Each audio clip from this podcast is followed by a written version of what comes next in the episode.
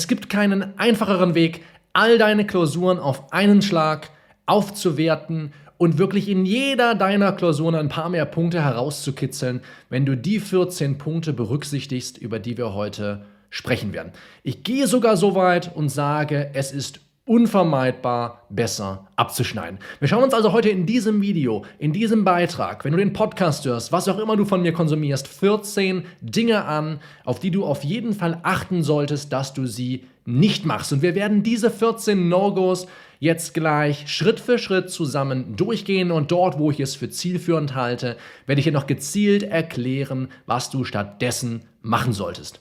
Los geht's. No-Go Nummer 1. Du tust den zweiten Schritt vor dem ersten.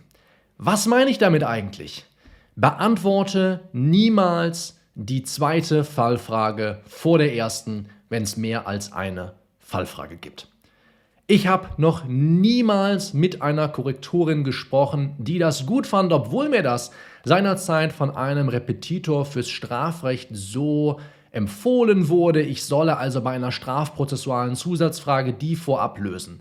Das ergibt aber wirklich für mich nur Sinn, wenn ich sie dann auch später nach hinten hefte. Denn alles andere macht meines Erachtens einen super unsouveränen Eindruck. Ich meine, die Fallfragen sind ja nicht umsonst in dieser Reihenfolge gewählt worden. Und so stellst du auch sicher, dass du die entscheidenden Nuancen, solltest du mal glauben, sie hängen gar nicht voneinander ab, dass du die entscheidenden Nuancen, in denen sie voneinander abhängen, immer erkennst. Es sieht einfach besser aus. Halt dich da einfach dran, kann ich dir nur empfehlen. No-Go Nummer zwei: Du findest kein echtes Ende der Bearbeitung.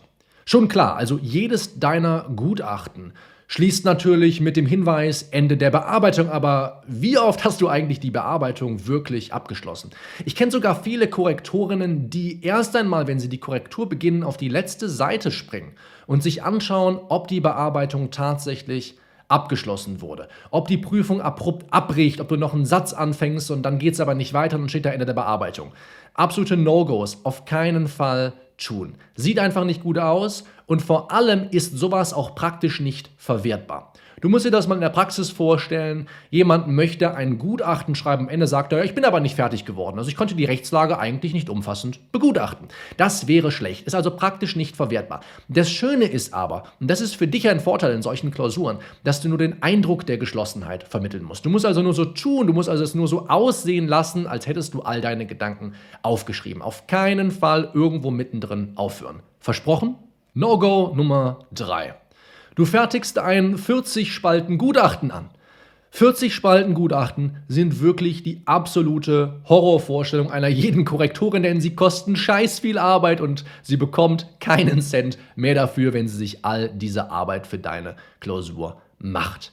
Das wollen wir unbedingt verhindern. Wir wollen sie nicht gleich mit einem schlechten Gefühl in die Korrektur schicken, sobald sie sieht, oh Gott, da hat ja jemand reihenweise Seiten abgeliefert. Ich habe mal im Strafrecht 28 Spalten geschrieben. Das war das absolute Maximum, was ich je erreicht habe. Und ich will nicht mal behaupten, dass davon alles brauchbar war. Vielmehr habe ich etliche Klausuren gesehen und korrigiert, die unter 20 Spalten geblieben sind und hohe zweistellige Punktzahlen hatten. Du kannst dich gerne etwas kürzer fassen, hat niemand etwas gegen.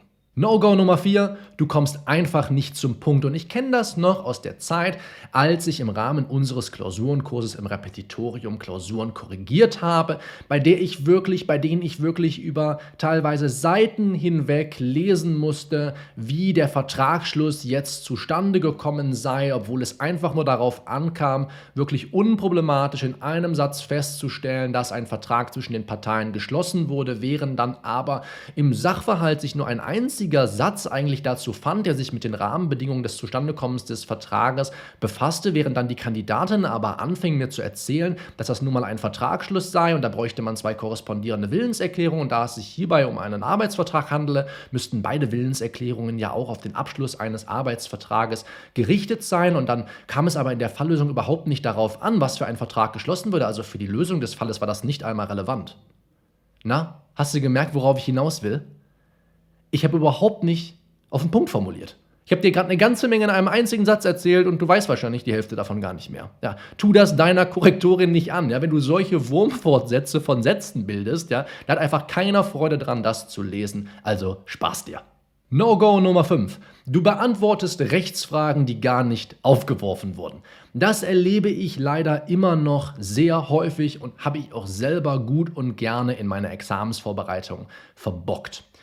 Man liest irgendwas im Sachverhalt, denkt sich, oh, dazu weiß ich was und dann liefert man all sein Wissen, alles, was einem in den Kopf kommt dazu, um dann wenig später festzustellen, dass der Sachverhalt an der Stelle eigentlich auf was ganz anderes hinaus wollte.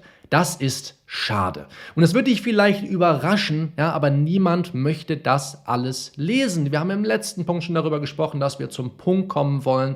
Und es stört wirklich niemanden, wenn du auf den Punkt formulierst und wenn du wirklich nur die Rechtsfragen beantwortest, die auch tatsächlich vom Sachverhalt aufgeworfen werden. Man hat ansonsten das Gefühl, dass du einfach ja, schreibst, weil du denkst, dass man das machen müsste, schreiben um des Schreibens willen und niemand hat wirklich was davon. Man hat zwar das Gefühl, man müsste das in der Klausur machen, aber im Endeffekt möchte das eigentlich niemand von dir lesen. Die besten Lösungsvorschläge, wie gerade angesprochen, sind oft die kürzesten und sie enthalten ganz sicher keine redundanten Ausführungen. Es gibt Rechtsfragen, die du hineininterpretierst in den Fall und es gibt Rechtsfragen, die tatsächlich aufgeworfen wurden.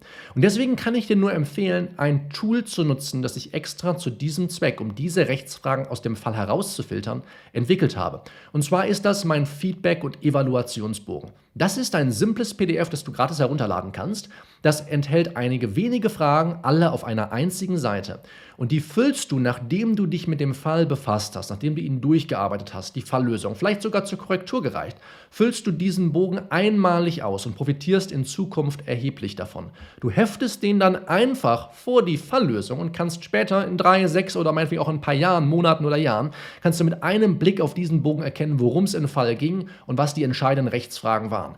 Da wird natürlich nicht nur von dir abgefragt, was waren jetzt die Probleme, wo muss ich argumentieren, sondern auch, welche Schlagworte, Stichworte wollte Korrektorin oder Korrektor hier von mir hören, in welchen Fächern hat sich der Fall bewegt, was gibt es für allgemeingültige Überlegungen, die ich auch auf beliebig viele andere Fälle übertragen kann. Sehr, sehr wichtig. Wir wollen ja nicht nur den einen Fall lernen, sondern wir wollen aus dem Fall für andere Fälle lernen. Diesen Bogen kannst du, wie gesagt, gratis herunterladen. Ich verlinke ihn in der Videobeschreibung und im Kommentarfeld. Ansonsten wird er dir wahrscheinlich auch noch in einer Infokarte und oder im Abspann angezeigt. No-Go Nummer 6. Du schreibst einen Besinnungsaufsatz und ich will dir mal ein Geheimnis verraten. Der Korrektorin deiner Klausur ist es gar nicht so wichtig, ob du alle Herleitungen zum öffentlich-rechtlichen Erstattungsanspruch kennst, wenn die Voraussetzungen allgemein anerkannt sind und immer dieselben sind. Das gilt im Übrigen auch für einzelne Theorien zum Erlaubnistatbestandsirrtum, Unrechtstheorie. Da fuck, habe ich noch nie von gehört, habe ich noch nie verstanden. Und es ist auch egal, ob du 893 analog oder direkt auf die Vormerkung anwendest. Hauptsache, du tust es. No-Go Nummer 7. Du bildest keinen klaren Fokus.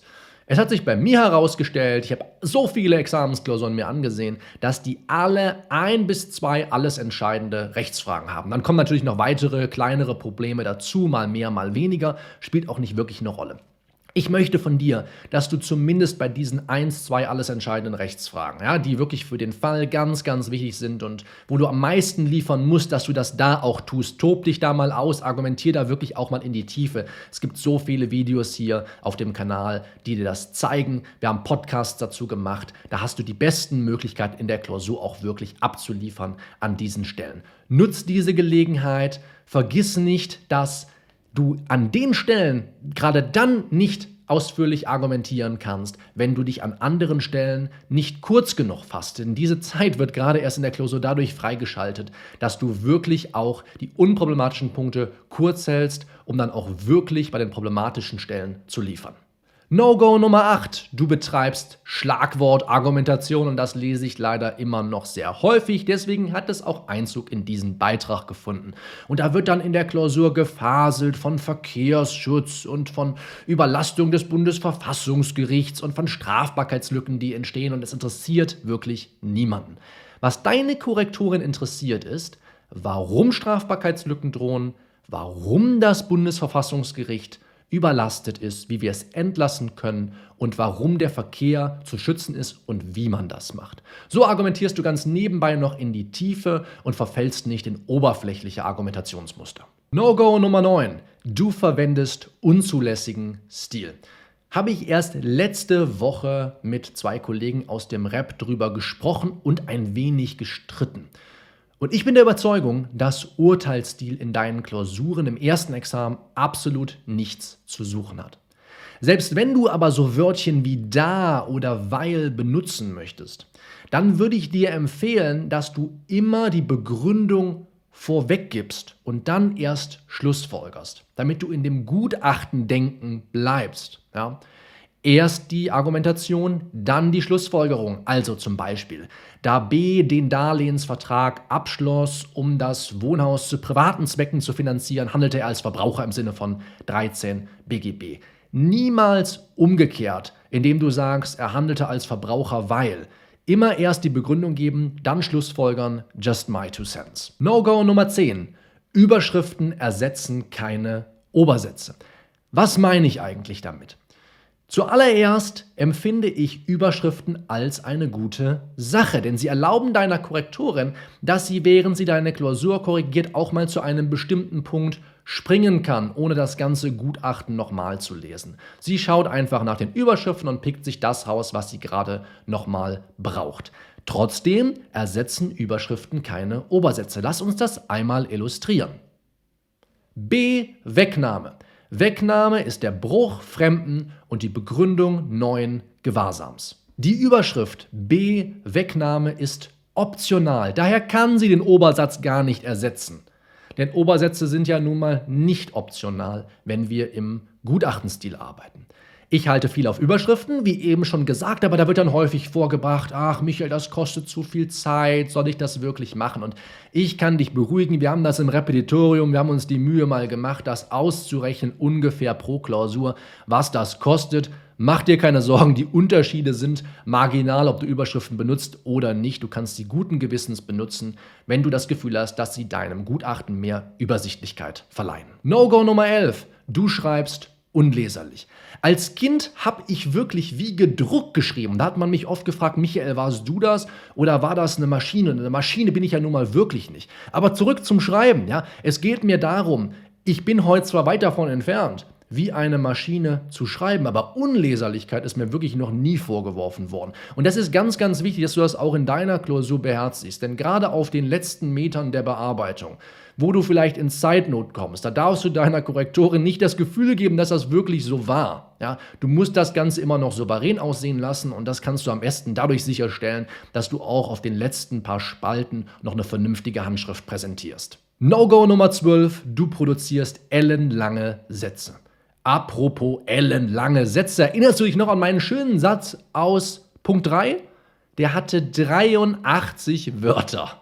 Ist fast so schlimm wie 894 BGB, aber deine Korrekturen legt wirklich überhaupt keinen Wert darauf, ob du dich in dieser Disziplin mit dem Gesetzgeber betteln willst. Ja? 10 bis 20 Wörter sind das Optimum, garantieren wirklich eine Superverständlichkeit deiner Sprache und genügen völlig, um sich präzise auszudrücken. No-Go Nummer 13, du streichst die Hälfte wieder durch. Und wir haben in diesem Video, in diesem Beitrag, in diesem Podcast, was auch immer du hörst und siehst, wir haben schon darüber gesprochen, dass es einfach Dinge gibt, die unsouverän aussehen.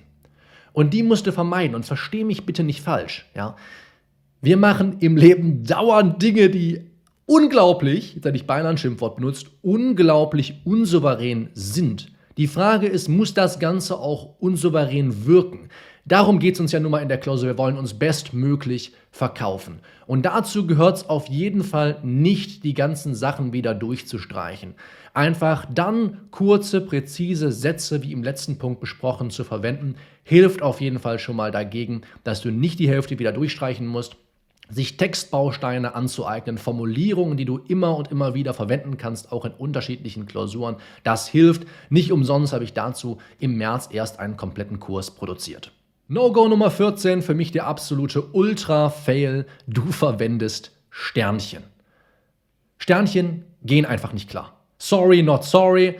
Eines Tages, als ich im Klausurenkurs saß, musste ich erkennen, dass ich nicht mehr in der Schule bin. Ja, in der Schule kann man vielleicht noch ein Sternchen machen und nachträglich was einfügen, aber nicht in einer Examensklausur. Das geht zu weit. Du kannst was dagegen unternehmen, das habe ich immer so gemacht, wenn du deine Zahlen, deine Seiten erst ganz am Ende durchnummerierst. dann kannst du ohne weiteres einzelne neue Seiten anfangen und die nachträglich einfügen, die nur teilweise beschriften. Sieht definitiv besser aus, wirkt deutlich weniger unsouverän. Wenn du jetzt all diese Fehler im besten Fall, all diese No-Gos vermieden hast, und selbst wenn es dir passiert ist, es spielt im Prinzip erstmal für das, was ich dir jetzt erzähle, keine Rolle. Dann kannst du den Fall, die Klausur, mit der du gerade gearbeitet hast, die du zur Korrektur gereicht hast, die du durchgearbeitet hast, mit meinem Feedback- und Evaluationsbogen sichern. Ja? In der Pädagogik gibt es dieses Konzept der Sicherung und das kannst du hier durch diesen Bogen erreichen. Du sicherst quasi die Erkenntnisse aus der jeweiligen Fallbearbeitung, ob du sie als Klausur geschrieben hast oder für dich zu Hause bearbeitet. Ganz viele simple Fragen. Das dauert nur ein paar Minuten, aber du kannst von diesem Bogen und von dem, was du reinschreibst, später wirklich lange noch profitieren. Du kannst nämlich mit einem Blick auf das ausgefüllten, auf den ausgefüllten Bogen, kannst du mit einem Blick erkennen, worum es in dem Fall ging, was die Schwerpunkte waren und welche Erkenntnisse du aus dem Fall herausgenommen hast, um dann auch in Zukunft bei anderen Klausuren davon zu profitieren. Kann ich dir nur wärmstens ans Herz legen, arbeiten sehr, sehr viele hunderte von Studierenden mittlerweile mit. Habe ich dir in der Videobeschreibung verlinkt und im Kommentarfeld und werde ich wahrscheinlich gleich auch nochmal irgendwo einblenden, sollte ich das nicht schon am Anfang getan haben.